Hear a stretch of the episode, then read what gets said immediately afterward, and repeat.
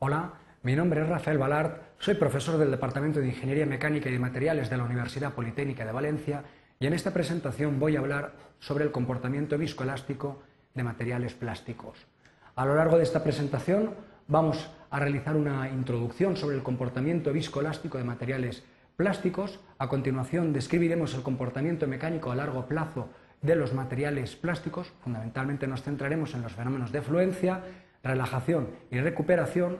Seguidamente estudiaremos la construcción de los diagramas de comportamiento mecánico a largo plazo y al final realizaremos una serie de consideraciones en base a la presentación. En primer lugar, es importante resaltar que es necesario conocer el comportamiento mecánico de los materiales plásticos para optimizar los procesos de diseño y cálculo en ingeniería. Eh, si bien para otros materiales no es tan relevante, en el caso de los materiales plásticos la variable tiempo adquiere especial relevancia. En este sentido, podemos clasificar el comportamiento mecánico en dos grandes grupos, comportamiento a corto plazo, que es independiente de la variable tiempo, y comportamiento a largo plazo, que depende de la variable tiempo. Además, es importante conocer los fenómenos que se producen a largo plazo en los materiales plásticos y que van a condicionar, en cierta manera, sus aplicaciones en ingeniería, como pueden ser los fenómenos de fluencia y fenómenos de relajación. Veamos en primer lugar mm, la naturaleza del comportamiento viscoelástico de los materiales poliméricos. Los plásticos presentan un comportamiento viscoelástico. Esto quiere decir que simultáneamente presentan un comportamiento elástico y al mismo tiempo un comportamiento de líquido viscoso. Eh, el comportamiento elástico se entiende perfectamente si estudiamos el comportamiento de un resorte, de un muelle, eh, cuya expresión, la expresión que rige el comportamiento de este muelle, pues más o menos eh, define la proporcionalidad entre las tensiones y las deformaciones. Es la ley de Hooke. Las características de la respuesta elástica son fundamentalmente que es instantánea y además no depende de la variable tiempo. Por otro lado, la respuesta viscosa de un material, de un líquido viscoso, se estudia perfectamente a través de un émbolo o pistón y establece, la ley de Newton establece la proporcionalidad entre las tensiones aplicadas, tensiones de cizalla, y ya no la deformación, sino la velocidad de la deformación con el paso del tiempo. Como consecuencia de ello, las características de la respuesta viscosa es fundamental, fundamentalmente que es dependiente de la variable tiempo.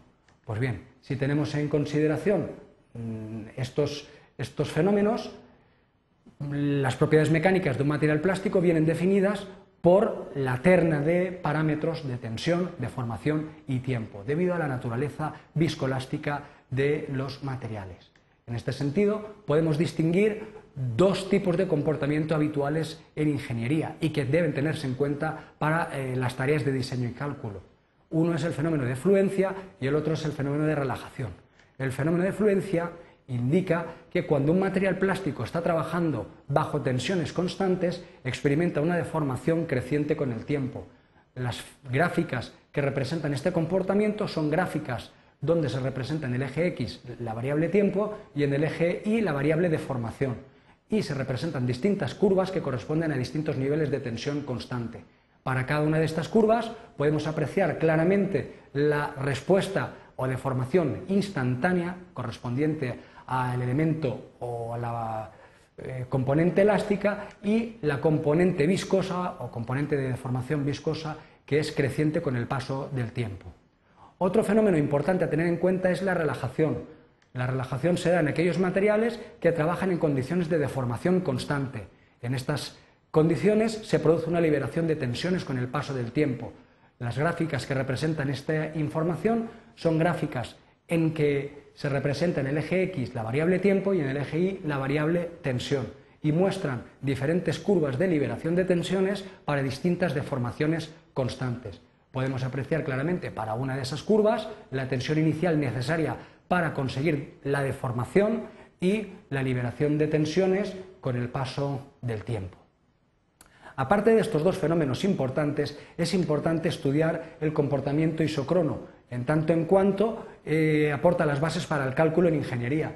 Básicamente hace referencia a mantener constante la variable tiempo, con lo cual se representa la variación de las deformaciones como función, como función de las tensiones aplicadas. Los gráficos que se obtienen son gráficos típicos de tensión, de formación, eh, como los diagramas de tracción, pero ofrecen distintas curvas correspondientes a los distintos tiempos de trabajo. Y esto nos sirve bastante para calcular las propiedades mecánicas de los materiales para distintos niveles de trabajo.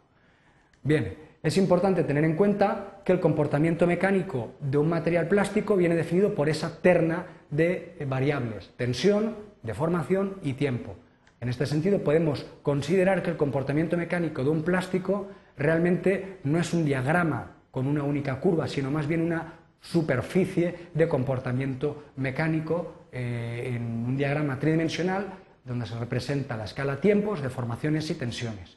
Si, este, si esta curva de superficie se corta con un plano de tensiones constantes y proyectamos sobre los ejes de deformaciones y tiempos, obtenemos las correspondientes curvas de fluencia para tensiones constantes. Si sobre este diagrama eh, cortamos con un plano de deformaciones constantes y proyectamos sobre los ejes de tensiones tiempos, obtenemos las correspondientes curvas de relajación donde se aprecia claramente que a medida que incrementa el tiempo disminuye la tensión, el material libera tensión. De la misma manera, si cortamos esta superficie por un plano de tiempos constantes y proyectamos sobre un diagrama de deformaciones tensiones, obtenemos el diagrama de tracción o el diagrama de tensiones deformaciones unitarias para dicho tiempo constante, es decir, la curva isócrona. En este sentido, es más cómodo trabajar con las curvas de fluencia, relajación o isócronas, ya que son representaciones en dos dimensiones de un comportamiento que realmente es tridimensional. Bien, las consideraciones finales que podemos hacer eh, sobre esta presentación son las siguientes. Los materiales plásticos presentan un comportamiento viscoelástico, por un lado, ofrecen una respuesta de sólido elástico que es instantánea y además no depende del tiempo y al mismo tiempo ofrecen una respuesta de líquido viscoso cuya respuesta sí que depende de la variable tiempo.